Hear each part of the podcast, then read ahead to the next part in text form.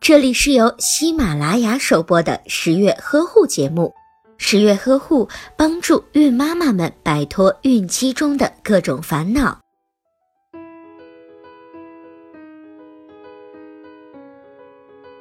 许多的准妈妈和新晋的宝妈都会问十月君许多关于母乳的问题，大部分呀都是担心自己没有奶，或者是因为自己没有奶，担心宝宝吃的不好。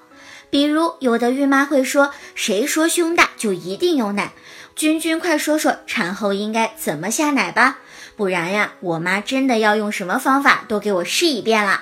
还有的孕妈妈会说，产后的第二天就在焦虑亲喂的问题，担心自己喂奶太慢，或者是没有奶水，每一天都在家人的询问声中扛着巨大的思想负担。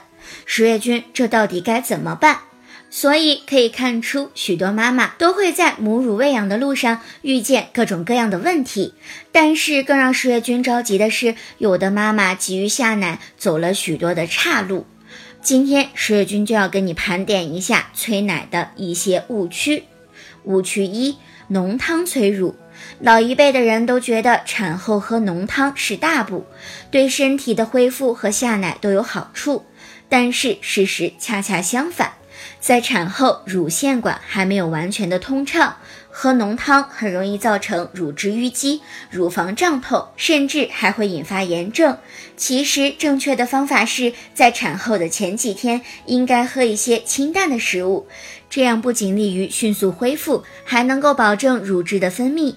在分娩结束的一周后，就可以逐渐的吃一些帮助下奶的食物，比如鲫鱼、猪蹄、黄瓜、丝瓜、黄花菜。核桃仁以及芝麻等食物。误区二就是攒奶水。有的新晋妈妈没有经验，觉得奶水少的时候就需要延长给宝宝喂奶的时间间隔，这样就可以给宝宝多攒一些奶水。殊不知，攒奶水就只会让乳汁越来越少。其实，宝宝正确有效的吮吸能够刺激母体分泌催乳素和催产素，从而促进乳汁的分泌。说通俗点，就是奶水是越吃越多的。误区三就是大补能够催乳。许多宝妈在出院之后，几乎每天都吃一些各种大补的食物，觉得什么有营养就吃什么。可是，对于刚生完宝宝的妈妈来说，有些大补的东西并不适合吃。比如老母鸡体内的雌激素会抑制宝妈的泌乳素的分泌，红枣桂圆汤并不利于子宫的复原，所以宝妈们对于产后的食物也要重视，不能只重视补，还要重视营养合理的搭配。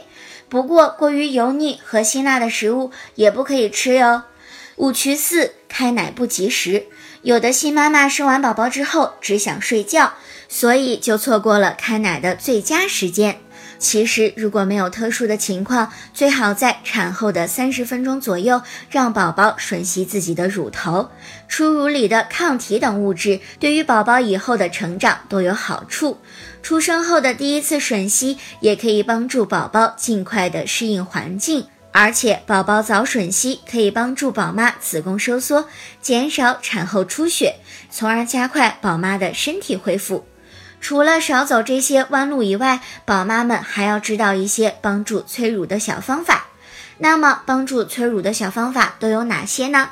如果你想知道更详细的催乳方法，那么就关注下期节目吧。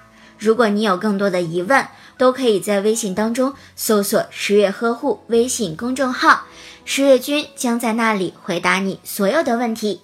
下期节目我们再见吧。